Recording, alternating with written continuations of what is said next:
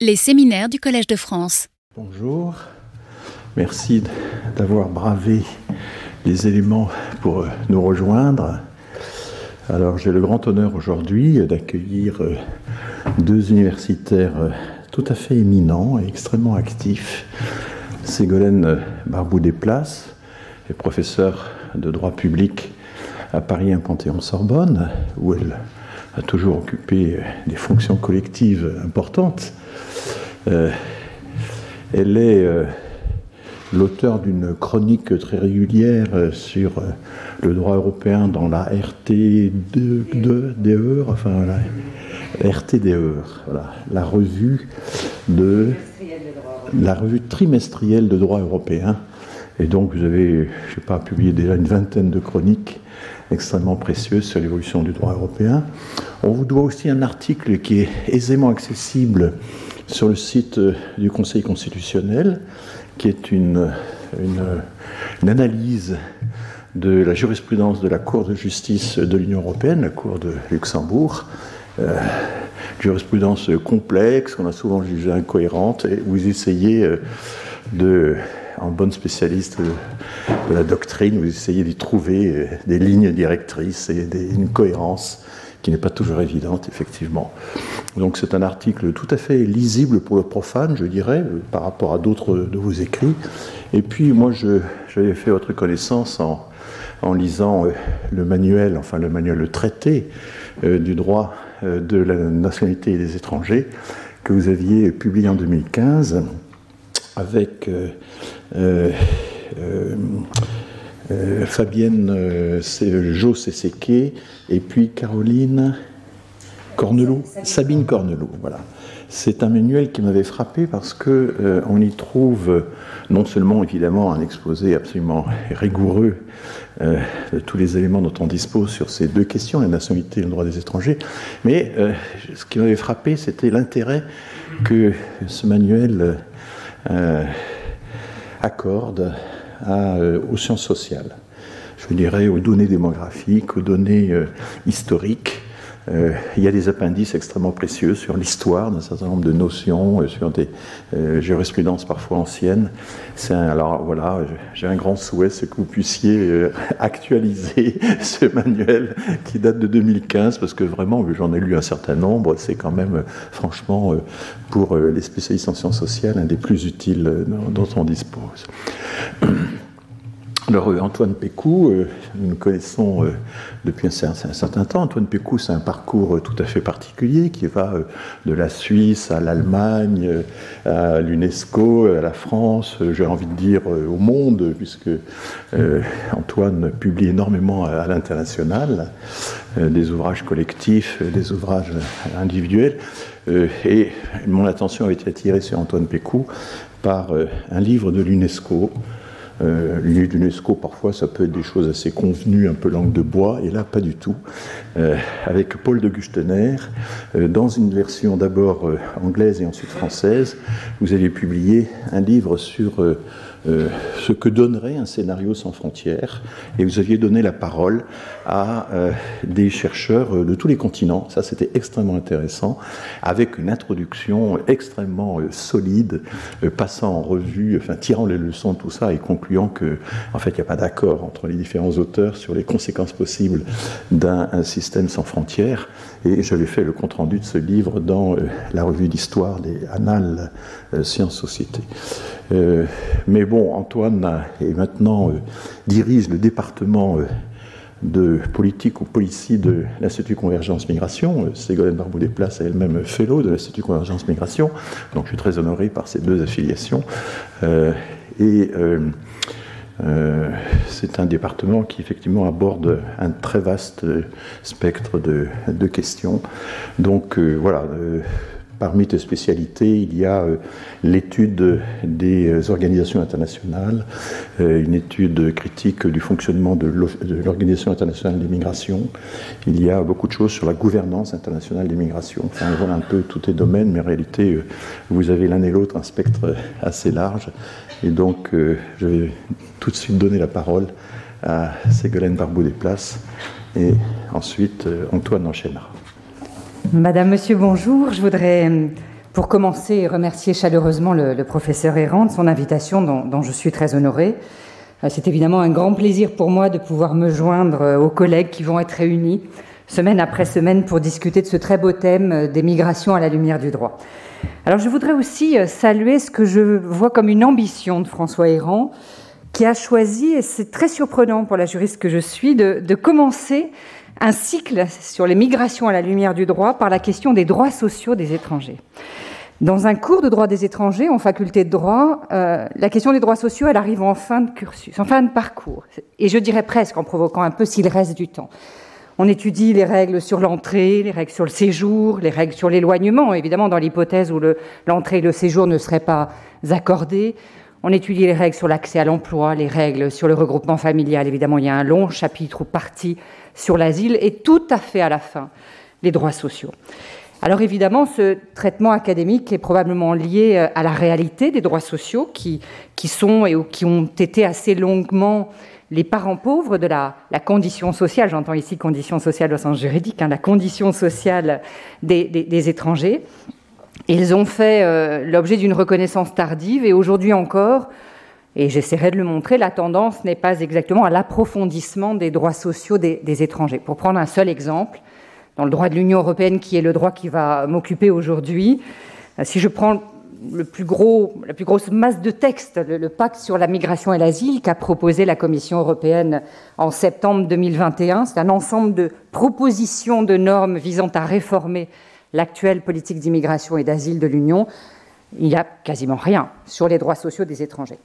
D'où ce que je vois comme une ambition du professeur Errant, qui euh, choisit de, poser comme point de départ euh, de l'analyse euh, du phénomène migratoire à la lumière du droit la question de, des droits sociaux des étrangers. Et je voudrais non seulement saluer cette ambition, mais évidemment me placer dans, ses pas, parce que je vois à cette démarche, à cette approche, un double intérêt et je pourrais presque dire une, une double vertu. La première, c'est qu'évidemment, en faisant ce choix, il choisit, il nous invite à, réfléchir la question de l'immigration, moins comme on le fait souvent en droit, puisqu'on s'intéresse évidemment aux règles, moins du point de vue de l'État, euh, de ses objectifs, la maîtrise des flux migratoires, le contrôle des frontières, la maîtrise des populations, moins en faisant ça qu'en partant de la condition de la personne. Et c'est une évidence, euh, les droits sociaux des étrangers sont essentiels parce qu'il y va euh, pour eux, évidemment, de, euh, de la question non seulement de leur mode de vie, de leur vie, mais parfois de leur survie, que l'on songe à un refus euh, de prestations sociales, un refus de soins, ou que l'on songe à un refus, si ce n'est pas le refus de soins, le refus de prise en charge financière du soin, que l'on songe à un refus d'allocation minimale d'existence. On comprend que ce qui est en jeu, c'est la vie de l'étranger, et c'est aussi parfois tout simplement sa survie.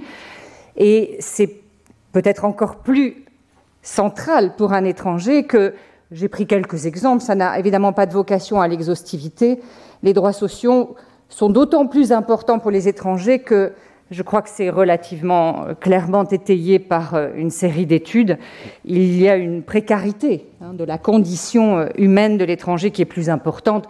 Je ne prends que quelques exemples ici, qu'il s'agisse comme ce rapport de l'Organisation internationale du travail le montre en 2013, des différences importantes de salaire, qu'il s'agisse de la plus grande précarité dans l'accès au logement ou encore j'ai mentionné quelques vocabulaires, quelques extraits, quelques termes de ce rapport du défenseur des droits qui en 2016 a fait un rapport sur les droits sociaux, pardon, les droits fondamentaux des étrangers et qui, dans, dans, sa partie sur les droits sociaux des étrangers, utilisait ces formules qui m'ont beaucoup frappé hein, quand il parlait d'un public particulièrement exposé au risque de refus de soins, des étrangers en situation irrégulière comme les derniers exclus du droit à la protection de la santé, ou quand il parle encore des entraves durables aux conditions matérielles des demandeurs d'asile. Donc il y a évidemment un, intérêt particulier à la question des droits sociaux des étrangers.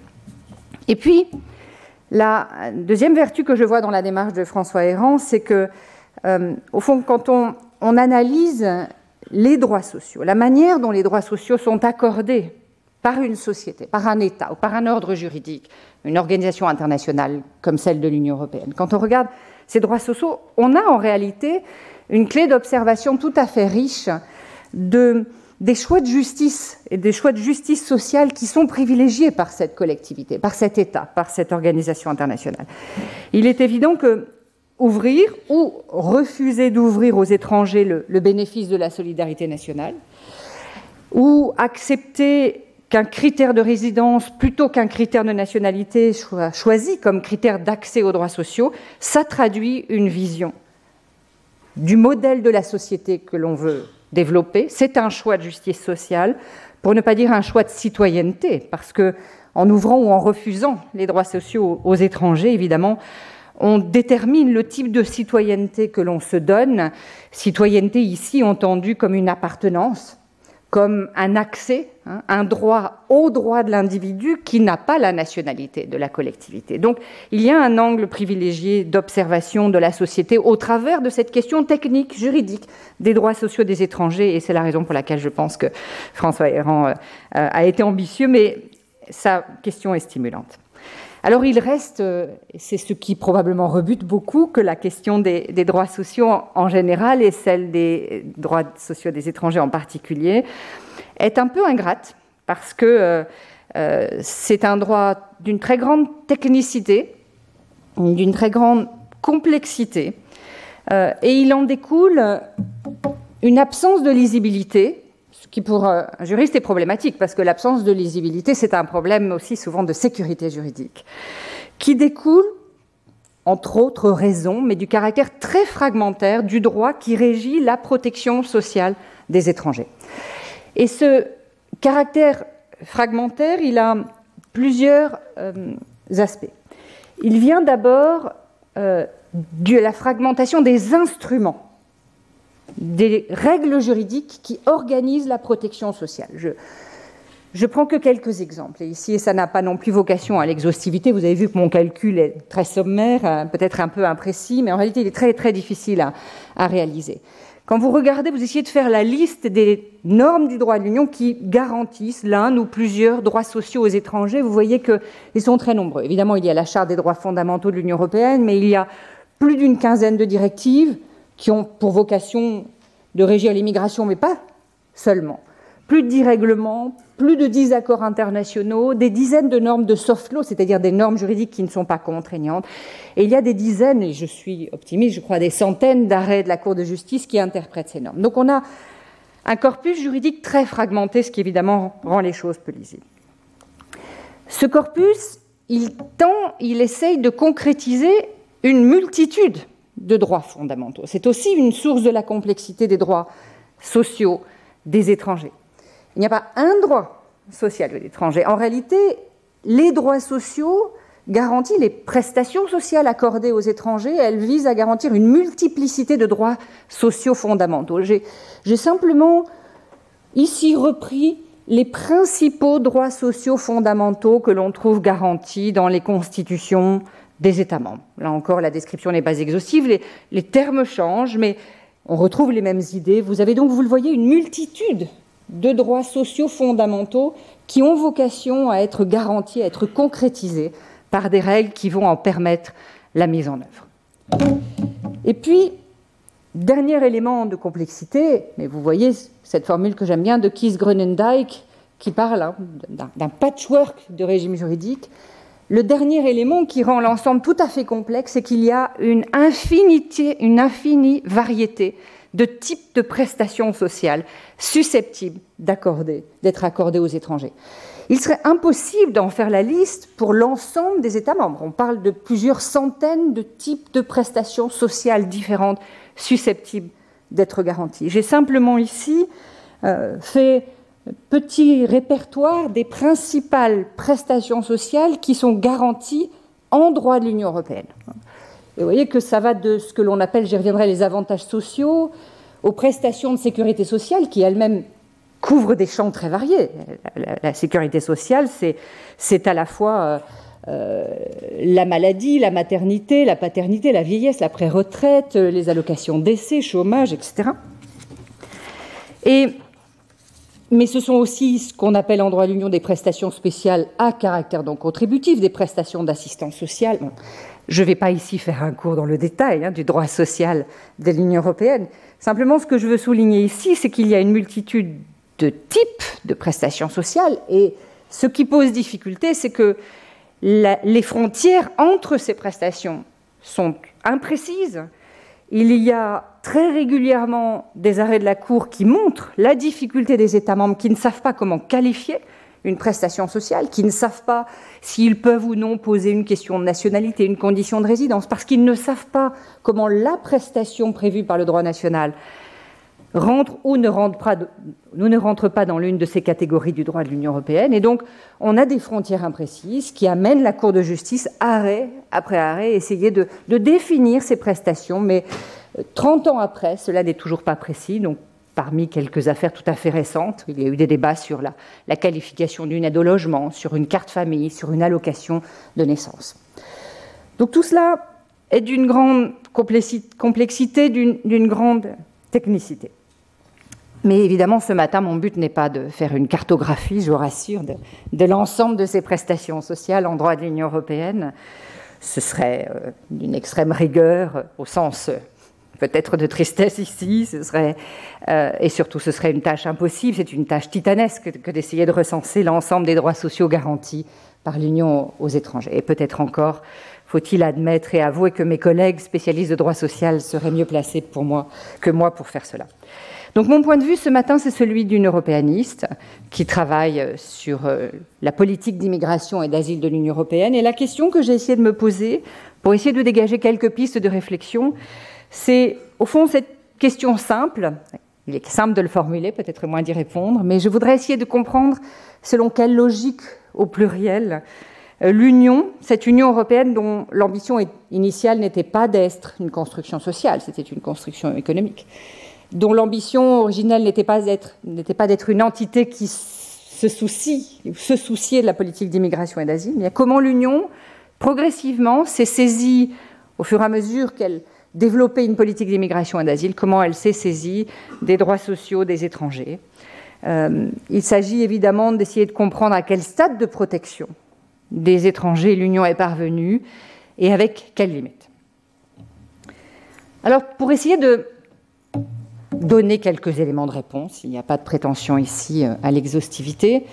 Euh, je vais suivre cette idée, cette formule d'Antoine Matt et Adeline Toulier sur le, chemin vers l'égalité des droits, mais je voudrais contraster leur formule avec cette formule de la Cour européenne des droits de l'homme, l'autre Cour européenne, celle dont je vais fort peu parler euh, aujourd'hui, mais pourtant il serait intéressant d'en parler aussi, qui dans cet arrêt tout à fait important, l'arrêt Gaï-Gouzous en 1996, a donné cette formule très, très avant-gardiste, peut-être même très activiste, euh, selon laquelle seules des considérations très fortes permettent encore d'accepter une différence de traitement exclusivement fondée sur la nationalité. C'était un pas très important, hein, cet arrêt Gaïgouzout.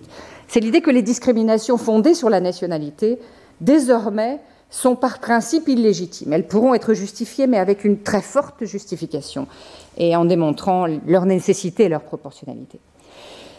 Ça, ça donne une idée, une certaine idée du chemin qu'a emprunté l'Europe hein, vers la garantie des droits des étrangers et des droits sociaux en particulier. Mais il faut immédiatement la nuancer et la contraster avec cette formule de 2004 qui me semble toujours valable, cette formule d'Antoine Matt et d'Adeline Toulier, qui, dans cet article où ils examinent hein, l'évolution, euh, la progression de la garantie des droits sociaux des étrangers dans l'Union, parle d'un chemin mais d'un difficile chemin vers l'égalité des droits. Et donc je vais m'appuyer tout simplement sur cette idée euh, pour essayer de montrer que cette même idée, ce difficile chemin vers l'égalité, ne caractérise pas simplement l'action des États membres de l'Union européenne, mais aussi celle de l'Union elle-même.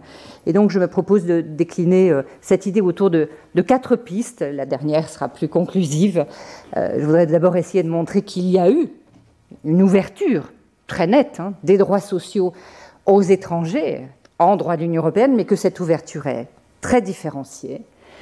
Je voudrais ensuite porter quelques réflexions sur ce que je considère être une, je ne sais pas si c'est une dynamique, en tout cas des cas, des phénomènes importants d'instrumentalisation des droits sociaux des étrangers. Puis évidemment, il s'agira de, de, montrer, puisque ça explique, je crois, certaines régressions de la dernière décennie euh, la manière dont l'austérité, euh, la crise économique, euh, est comme une ombre portée sur ce phénomène d'expansion des droits sociaux. Et puis la question conclusive, euh, consistera à se demander s'il y a une butée à ce phénomène que l'on entrevoit de régression des droits sociaux des étrangers. Y a-t-il une butée Celle-ci est-elle, pour employer certains termes que l'on trouve en droit de l'Union, celle de la vie digne ou de la vie décente? Voilà. Alors, la première chose est celle de l'ouverture euh, différenciée euh, de la communauté de solidarité. Il faut commencer évidemment par insister sur la spécificité des droits sociaux.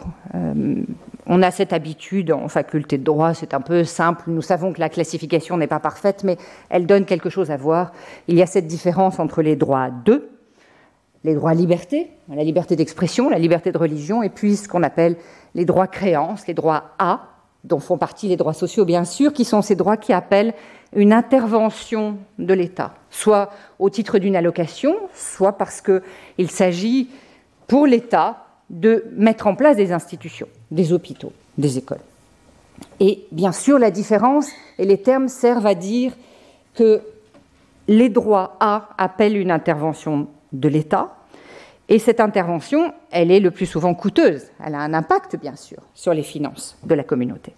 Et c'est bien parce que les droits sociaux coûtent à la collectivité qu'ils ne sont généralement accordés qu'à ceux qui font partie de la collectivité, de cette communauté de solidarité de fait, c'est-à-dire ceux que l'on considère comme suffisamment proches pour vouloir payer pour eux. Et avec l'apparition de l'État-providence, c'est apparue cette idée que la communauté de solidarité, c'est la communauté nationale, très largement, à peu près partout dans le monde, les mécanismes de solidarité ont été organisés autour d'une base nationale, c'est-à-dire qu'ils ont été organisés au profit des nationaux, et donc un critère de nationalité a été instauré pour l'accès aux droits de solidarité. Et en disant ça, on comprend que, par principe, en droit, les étrangers se sont évidemment trouvés exclus de cette communauté de solidarité. Alors, nous disent Antoine Matt et Adeline Toulier, cela est une réalité d'une période, mais progressivement, et dans les années 60, 70, 80, et sous l'influence des juges notamment, eh bien, les discriminations directes, c'est-à-dire cette condition de nationalité posée à l'accès aux droits sociaux, progressivement, euh, ces discriminations directes dans, dans l'accès aux droits de sécurité sociale ou aux droits d'assistance sociale ont été prohibées. Il faut peut-être juste que j'insiste sur la différence les droits d'assistance sociale, c'est une formule vague, on désigne par là ces droits qui ne sont pas précédés de contribution de l'individu. Autrement dit, on comprend c'est ce qui coûte le plus cher à la collectivité. Eh bien, progressivement, nous dit Matt et Toulier, sous l'influence des juges, il y a eu un mouvement d'ouverture, un mouvement de délégitimation, si je peux utiliser cette formule peu élégante, euh, de la discrimination indirecte. Elle n'a pas concerner de la même manière tous les étrangers. Et jusqu'à maintenant, j'ai eu une différence, mais qui est absolument centrale en droit de l'Union, c'est qu'en droit de l'Union, nous avons deux catégories d'étrangers. Il y a l'étranger dit communautaire, euh, le travailleur d'un autre État membre. Aujourd'hui, on l'appelle le citoyen de l'Union, mais en France, un Allemand reste un étranger, même s'il a un statut particulier en droit de l'Union. Et puis, il y a l'autre catégorie des ressortissants d'États tiers, ce que les Italiens appellent parfois les extra-communautaires. Et le chemin vers l'égalité, il est évidemment d'abord, il a d'abord été pris, évidemment peut-être non d'ailleurs, il a été pris d'abord, il a été entamé dans les années 60 au profit de ces seuls étrangers particuliers qu'étaient les travailleurs communautaires. Il y a eu deux textes majeurs, un règlement de 68 sur la libre circulation des travailleurs et un règlement de 71 sur la, la sécurité sociale de ces travailleurs qui se déplacent dans ce qui était à l'époque la CEE. E. Et à eux deux, ces textes sont incroyables, au sens où ils interdisent les discriminations directes dans un nombre considérable de domaines. Et en matière sociale, ils imposent l'égalité de traitement pour tous les droits de sécurité sociale, mais aussi pour l'accès au logement, pour l'accès à l'éducation et à la formation professionnelle, et, nous dit le règlement de 68, il y a égalité de traitement dans l'accès aux avantages sociaux. Cette formule ne veut rien dire. Elle n'a pas été définie par le texte, mais ce qui est très surprenant, c'est de voir comment la Cour de justice elle-même, dans cet arrêt Even de 1979, a donné une définition incroyablement extensive des avantages sociaux. Elle a dit tous ces droits qui sont reconnus aux travailleurs nationaux, mais dont il pourrait apparaître que l'extension aux travailleurs des autres États membres serait apte à faciliter leur mobilité, mais tout ça, ce sont des avantages sociaux. Et en disant ça, on admet qu'il y aura un libre accès à ces avantages sociaux pour les travailleurs d'autres États membres. Donc ça, ça, peut couvrir l'accès à une carte de transport pour les familles jusqu'à des affaires où la Cour admet aussi des droits particuliers en matière procédurale devant le juge. Donc il y a, eu une extension de l'égalité sociale au travers de cette catégorie des avantages sociaux qui est très impressionnante. Et puis progressivement, ce phénomène d'égalité de traitement a été étendu au-delà des travailleurs, au-delà donc de ceux qui contribuent aux finances et aux finances sociales. Et progressivement, les citoyens européens, ceux qui, à partir du traité de Maastricht, ont été appelés les citoyens de l'Union, ont eux-mêmes été admis au bénéfice de l'égalité de traitement, même dans l'hypothèse où ces citoyens ne travaillent pas, lorsqu'ils sont inactifs. Le tournant, c'est cet arrêt Martinez-Sala, un arrêt majeur de 98. Une Espagnole réside durablement en Allemagne, elle n'est plus travailleuse, elle demande le bénéfice d'une allocation d'éducation au profit de son fils à la ville de Nuremberg dans laquelle elle habite. Cette allocation lui est refusée parce qu'elle n'est pas travailleuse, elle ne remplit pas certaines conditions, mais elle lui est refusée alors qu'elle serait accordée à une Allemande dans la même situation. Et la Cour va dire, je sais qu'elle n'est pas travailleuse, mais elle est citoyenne de l'Union. Et cette citoyenneté a un sens. Et j'accole désormais, cet arrêt est vraiment central, hein, j'accole désormais à la citoyenneté de l'Union un droit à la non-discrimination dans le bénéfice des droits sociaux, sous condition évidemment que ce soit des droits sociaux qui se trouvent dans le champ d'application du droit de l'Union. Mais tout d'un coup s'ouvre le champ de l'égalité, notamment l'égalité en matière sociale, au profit des citoyens de l'Union, non travailleurs. Et là, il y a un tournant majeur.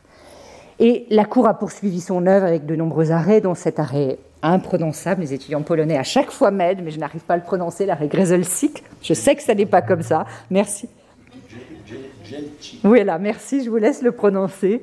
Et où la Cour ajoute, hein, elle construit, continue à construire cette citoyenneté de l'Union qu'elle définit comme ce statut fondamental des, des ressortissants des États, hein, qui donne droit à l'égalité, et elle dégage des normes européennes l'idée d'une certaine solidarité financière des nationaux d'État d'accueil à l'égard des nationaux des autres États membres. Et là, à partir de là, il y a beaucoup d'autres arrêts. La Cour fait vraiment une œuvre jurisprudentielle ici, elle construit ce que les juristes ont immédiatement décrit, plutôt les juristes anglo-saxons, parce que le terme pour un français était très surprenant à l'époque, la Cour a construit ce que l'on a appelé la citoyenneté sociale, en empruntant ici au terme du sociologue, britannique T.H. Marshall. Autrement dit, il y a l'idée que après les droits civils et les droits politiques, il y a l'accès euh, ici aux droits euh, sociaux.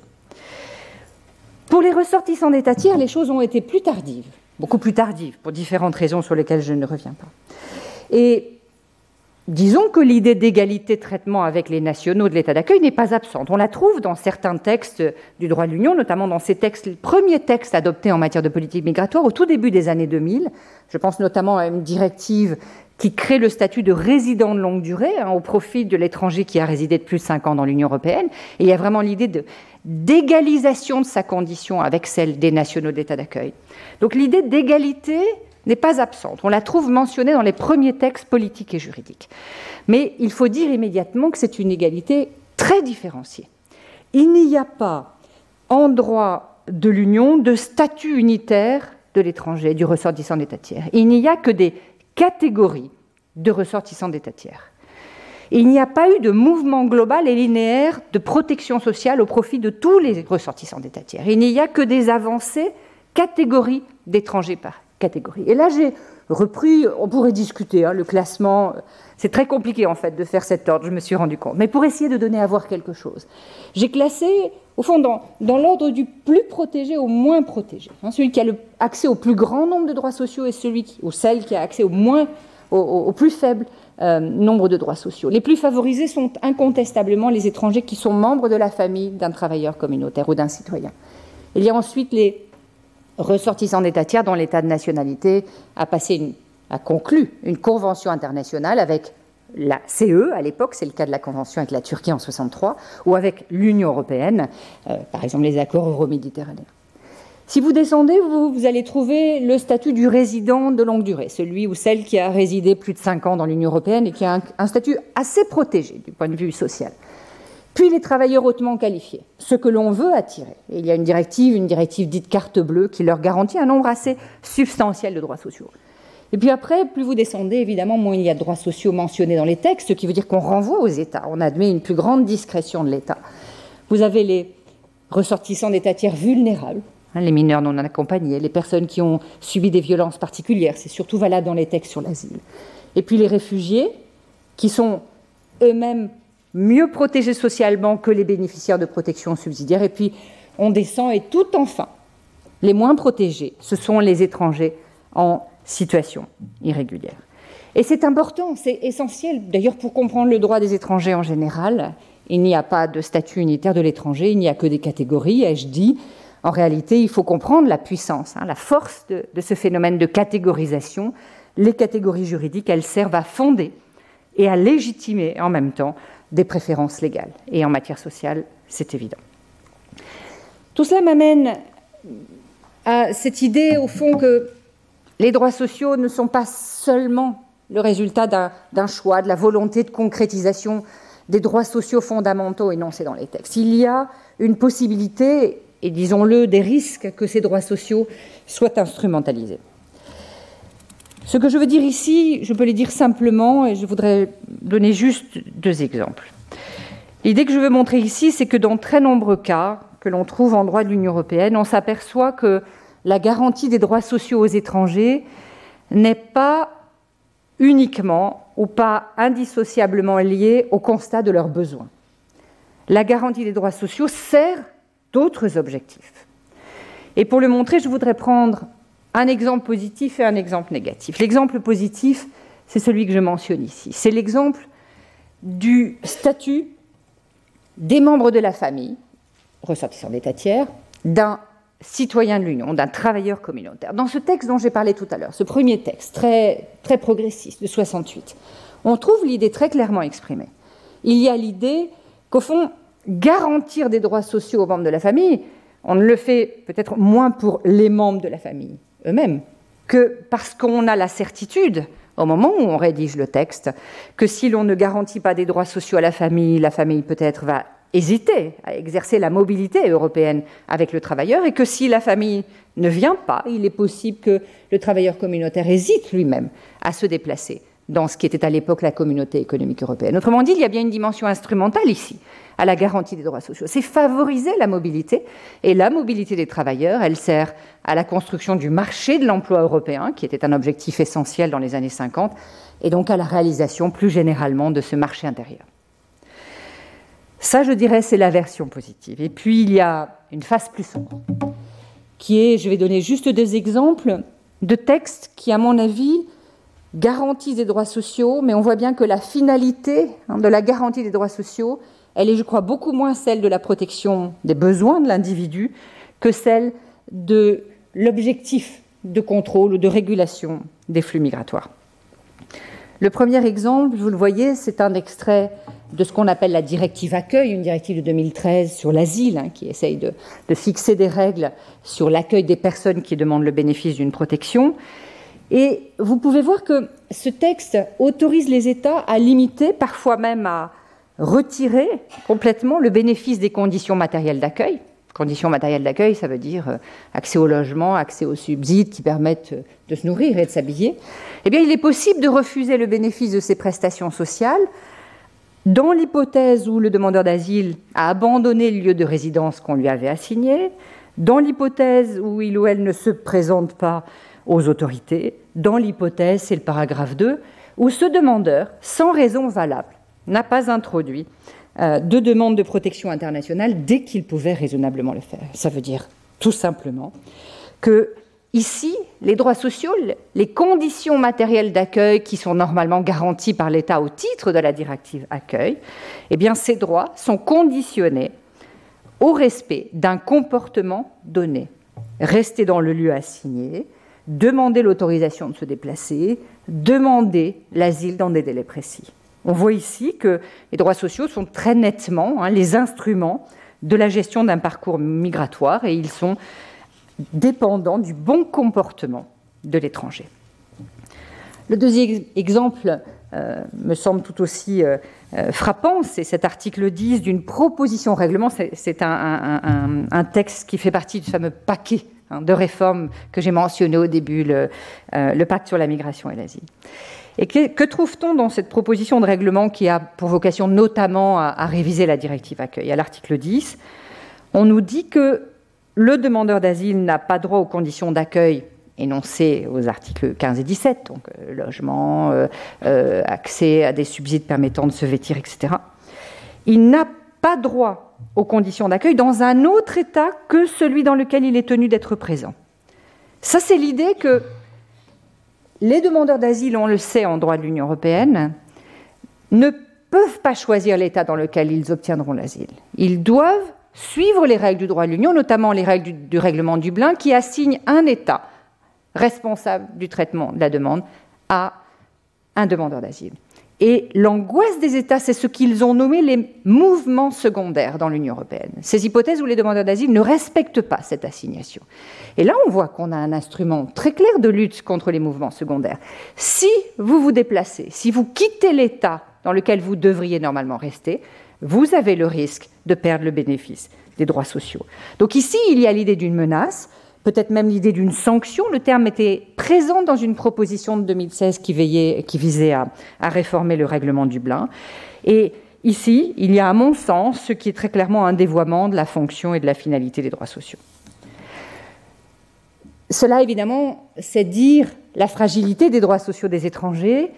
Euh, et pour ajouter au tableau, qui n'est déjà pas très réjouissant pour l'instant, euh, je voudrais essayer de montrer euh, la portée, l'importance, évidemment d'un contexte de crise et de mesures d'austérité sur la garantie des droits sociaux par l'Union européenne. Les droits sociaux, je l'ai dit, sont coûteux. Et il est aisé de dire, surtout si l'on oublie que les étrangers contribuent, bien souvent, presque toujours, aux sociétés nationales, il est aisé de dire qu'ils sont une charge insupportable pour les finances et les finances sociales des États européens. Keith Gronendijk, dont j'ai déjà parlé, a d'ailleurs euh, fait cette euh, constatation euh, étonnante que les, plus vives tensions en fait en Europe sur l'accès aux droits sociaux ont moins concerné les ressortissants d'États tiers, peut-être parce qu'ils ont moins de droits sociaux, que les Européens eux-mêmes, que les citoyens de l'Union, hein, que, les, que les, les, étrangers européens, si cette formule a un sens. Et en effet, ces droits sociaux des étrangers communautaires, j'utilise le terme à dessein, même s'il est tout à fait contestable sur le plan juridique et qu'il est connoté politiquement, mais j'emploie ici le vocabulaire des États. Ces droits sociaux sont coûteux. Ils ont été perçus comme tels et on a de nombreux exemples dans lesquels des chefs de gouvernement ont demandé à l'Union européenne, au fond, de remettre en cause une partie des droits de liberté de circulation des Européens, parce que ces droits sont apparus très coûteux. C'était très net, notamment dans la deuxième lettre que je mentionne de David Cameron euh, à Donald Tusk, dans une lettre qui a été envoyée juste avant le référendum qui a conduit au Brexit. Et dans ce texte et dans le précédent, la sémantique est vraiment très surprenante. On nous parle de tourisme social, de l'excès de mobilité, de l'abus de mobilité, de la mobilité et de la demande d'accès aux droits sociaux comme étant frauduleuse. Et on demande dans ces textes des sanctions et des mesures particulières pour protéger les régimes d'assistance sociale. Alors la Commission a toujours refusé d'aller sur ce terrain, cherchant à montrer par des travaux euh, qui s'appuient sur des études académiques nombreuses et importantes que cette crainte du tourisme social, c'est-à-dire cette idée selon laquelle les étrangers se déplaceraient uniquement en Europe pour bénéficier de prestations sociales plus importantes que dans l'État d'origine, disons-le vite au Royaume-Uni, l'argument était clair. Il y a trop de Polonais ou de Roumains qui se déplacent chez nous parce que le système de protection sociale est meilleur. Eh bien, la Commission et beaucoup d'études ont montré que cette crainte était très largement fantasmée et qu'elle ne s'appuyait, elle ne pouvait pas être étayée scientifiquement. Il n'empêche que la rhétorique est forte et que la pression politique est très forte et que quand on regarde l'évolution du droit de l'Union européenne, on observe un mouvement net de régression des droits sociaux garantis aux citoyens de l'Union. On le voit parce qu'apparaissent des critères, j'ai mis nouveaux entre guillemets parce qu'en réalité ils ne sont pas nouveaux. On a finalement fait ressurgir, on a réutilisé des vieux critères. On a fait ressurgir des nouveaux critères d'accès aux droits sociaux. Je commence par le dernier, hein, dans un arrêt de l'année dernière. C'est un arrêt très surprenant, où l'Allemagne prétend refuser l'accès d'une aide au logement au profit de Turcs qui résident depuis longtemps en Allemagne, au motif que ces Turcs ne parlent pas correctement la langue allemande. Le lien entre l'aide au logement et la langue est évidemment inexistant. Hein. Mais on voit que vraiment il y a une tendance très forte chez les, États à faire ressurgir des critères euh, de refus d'accès aux droits sociaux. Et la Cour de justice elle-même, à partir de cet arrêt Bidar pardon, en, 2000, en 2005, a admis que désormais les États pourraient conditionner l'accès aux droits sociaux des citoyens européens non actifs à la démonstration d'un lien réel, hein, d'une situation d'intégration sociale dans l'État. On peut considérer que c'est tout à fait logique, au fond. Les droits sociaux, je l'ai dit, ce sont les droits qui découlent de l'appartenance à une collectivité, une communauté de solidarité de fait. On peut donc évidemment considérer qu'il n'est pas absurde de demander une forme de preuve d'appartenance à cette collectivité avant d'accéder aux droits sociaux. Mais on sait aussi quelle pente dangereuse est ici ouverte, puisque le risque est bien sûr que les exigences de preuve de l'appartenance, de l'intégration sociale soient tellement élevées qu'en réalité, il ne s'agisse ici que d'un critère de refus des droits sociaux. Le deuxième élément qui montre qu'il y a une forme de, régression dans la garantie des droits sociaux des étrangers, c'est qu'on voit apparaître au fond euh, des, situations dans lesquelles les États n'empêchent pas l'accès aux prestations sociales, mais on réduise le montant. Je prends juste l'exemple de l'article 17 de la directive accueil.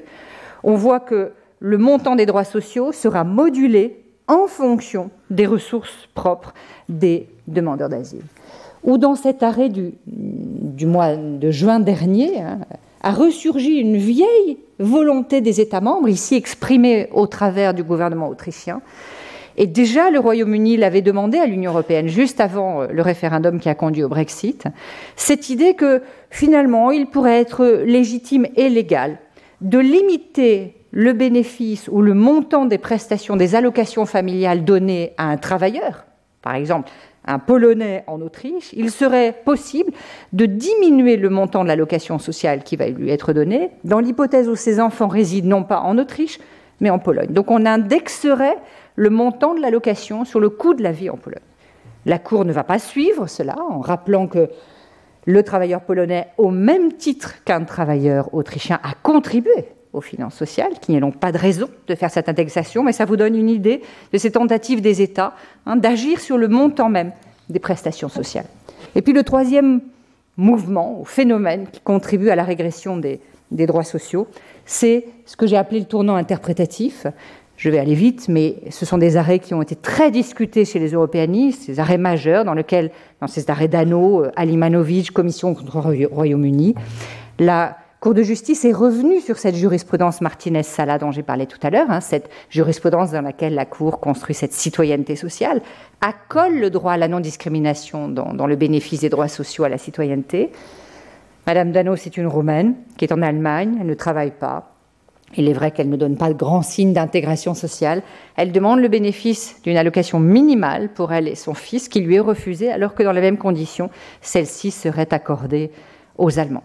Et la Cour n'applique pas, je dirais, son équation, hein, Martinez-Sala. Elle ne se contente pas de dire euh, elle est une citoyenne de l'Union, elle séjourne légalement, elle a le droit à la non-discrimination dans le bénéfice des prestations sociales. La Cour va rajouter un critère. Elle va dire ici, pour bénéficier du droit social, pour bénéficier de l'égalité de traitement, Madame Dano doit non seulement séjourner légalement au sens du droit allemand, elle avait un titre, une carte de séjour hein, qui lui avait été délivrée par l'Allemagne, elle doit satisfaire aux conditions de séjour légal posées par le grand texte, la grande directive de 2004-38, la grande directive qui garantit la liberté de circulation des citoyens de l'Union. Et qu'est-ce que ça veut dire? Ça veut dire simplement que désormais, un citoyen ou une citoyenne de l'Union inactive qui va sur le territoire d'un autre État membre, si elle veut bénéficier de droits sociaux, elle doit déjà démontrer qu'elle est en séjour légal, ce qui veut dire qu'elle doit démontrer qu'elle n'est pas une charge pour l'État d'accueil, qu'elle a des ressources suffisantes. Et on arrive à cette situation absurde où pour bénéficier de droits sociaux, y compris des allocations minimales, il faut démontrer qu'on a suffisamment de ressources pour ne pas peser sur les finances sociales. Et là, on a une bascule dans la jurisprudence, c'est pour là que j'ai passé de, je me parlais de tournant interprétatif, et certains collègues, je pense à cet article très très fort de Charlotte O'Brien en 2016, qui dit non seulement qu'il ne reste plus rien de la citoyenneté sociale, qu'elle n'est plus le statut fondamental des citoyens de l'Union, mais surtout qui dit que l'Union est en train de créer au fond une société de classe et que le pauvre, la pauvre, n'a plus de droit à l'égalité de traitement en droit de l'Union. Et ça rejoint des travaux, notamment ceux de Sarah Ganti dans une très belle thèse, ou d'Eleonora Spaventa, et d'autres, hein, qui montrent que la jurisprudence, hein, dans la lignée de ces arrêts, fait émerger des nouvelles catégories implicites en droit de l'Union, qui sont ces étrangers méritant, hein, la catégorie du méritant. Et le méritant, c'est soit celui ou celle qui travaille, soit celui ou celle qui ne pèse pas sur les finances sociales. Et donc, au travers de, cette régression, à mon avis, c'en est une dans la jurisprudence, on voit bien qu'il euh, y a ici euh, une plus grande fragilité de l'égalité associée à l'idée de citoyenneté.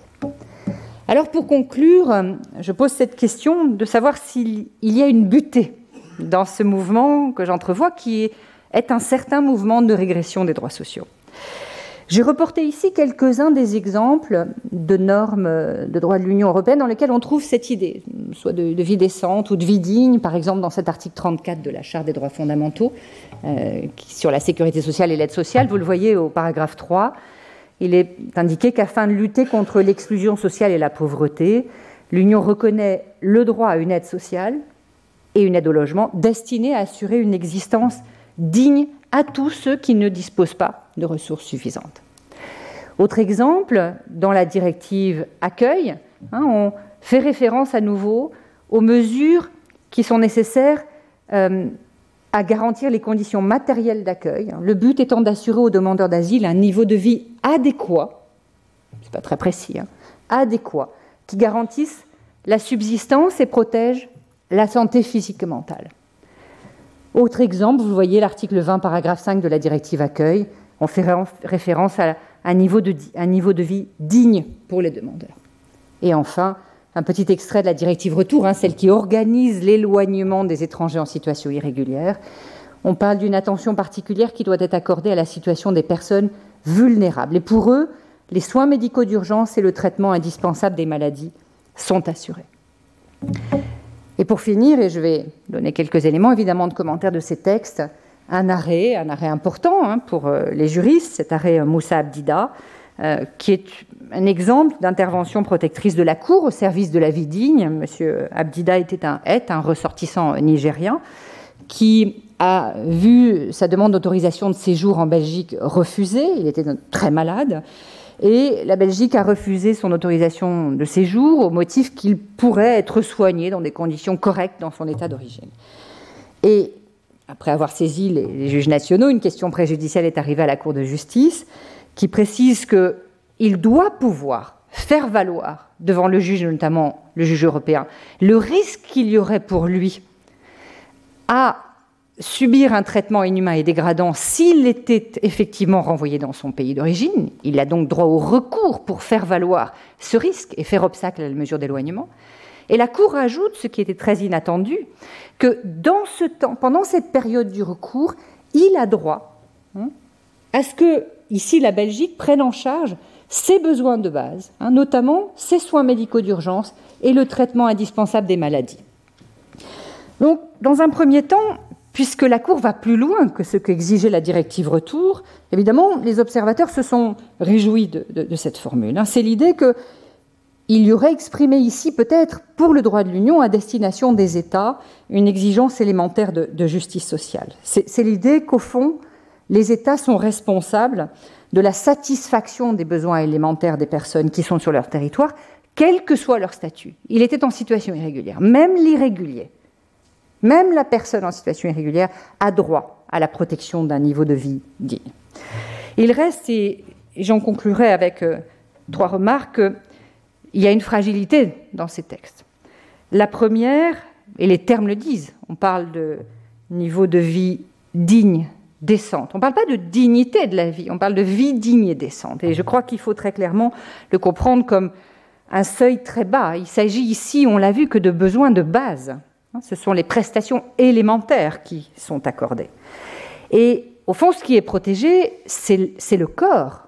ce sont les besoins corporels, c'est la vie nue. Hein, et il n'y a rien ici, et il n'est pas ici question de ce qu'est l'autre ambition des droits sociaux, qui sont des droits qui ont vocation à permettre à l'individu son émancipation. Le, droit, le droit à l'éducation est un droit social qui vise à l'émancipation de l'individu. Ici, on est vraiment sur les droits les plus élémentaires qui visent simplement à protéger l'existence corporelle de l'individu. La deuxième chose, c'est que on le voit peut-être ici dans cette formule sur la directive retour. On nous dit qu'une attention particulière est accordée aux personnes vulnérables. Et je vais m'appuyer ici sur cette formule, euh, passage que j'aime beaucoup d'un extrait euh, d'un éminent collègue qui est Jean-Yves Carlier, qui travaille énormément sur la question de la politique migratoire, d'immigration et d'asile, et qui souligne le risque. Et j'aime beaucoup sa formule. Hein. Il parle de dignité au risque de la charité. Il dit Prenons garde nous avons vu disparaître des critères de discrimination explicites, la nationalité. Prenons garde que ne réapparaissent pas toute une série d'autres critères de différenciation entre les étrangers, hein. ce qu'il appelle euh, des critères plus psychologiques ou des critères de différenciation en fonction des qualités et des finalités de chacun. Et prenons garde, et c'est le cas quand on parle de la vulnérabilité. Quand on lit la proposition de 2016 de la Commission qui visait à réformer le règlement Dublin. On parle non seulement des étrangers vulnérables, mais aussi d'étrangers particulièrement vulnérables. Alors on va commencer à, faire des seuils de vulnérabilité. Il y a le très, le très très, le un peu, le moyen. Et ce qui est aussi une manière de dire ou de nier ou de taire l'idée que le fait d'être un demandeur de protection internationale, c'est déjà une situation de vulnérabilité. Et donc il a raison de dire que prenons garde qu'il n'y ait pas d'autres formes de critères ou de catégories qui pèsent hein, sur la reconnaissance des droits sociaux. Et puis, et c'est une question que je me pose, je n'ai pas la réponse, donc je la partage avec vous.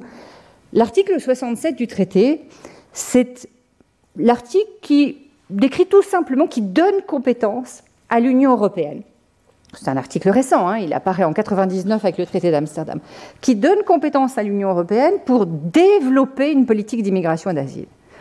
On nous dit que l'Union assurera l'absence de contrôle aux frontières intérieures, développera une politique commune d'immigration et d'asile, et développera une politique qui est équitable à l'égard des ressortissants d'États tiers. Qui, va contester la référence à l'équité elle, elle, fait appel à un modèle de justice, évidemment. La seule question que je veux poser, c'est le risque. Hein, c'est celle du risque. Est-ce qu'ici la référence à l'équité, et ça m'apparaît net si on compare avec les textes qui régissent la condition sociale des Européens, est-ce qu'ici la référence à l'équité n'est pas qu'un pis-aller, pour ne pas employer le mot qui est le mot dangereux pour les États, qui est celui de, de l'égalité? Voilà, j'ai trop parlé, je vous remercie et je me tiens à votre disposition. Retrouvez tous les contenus du Collège de France sur www.colège-2-france.fr.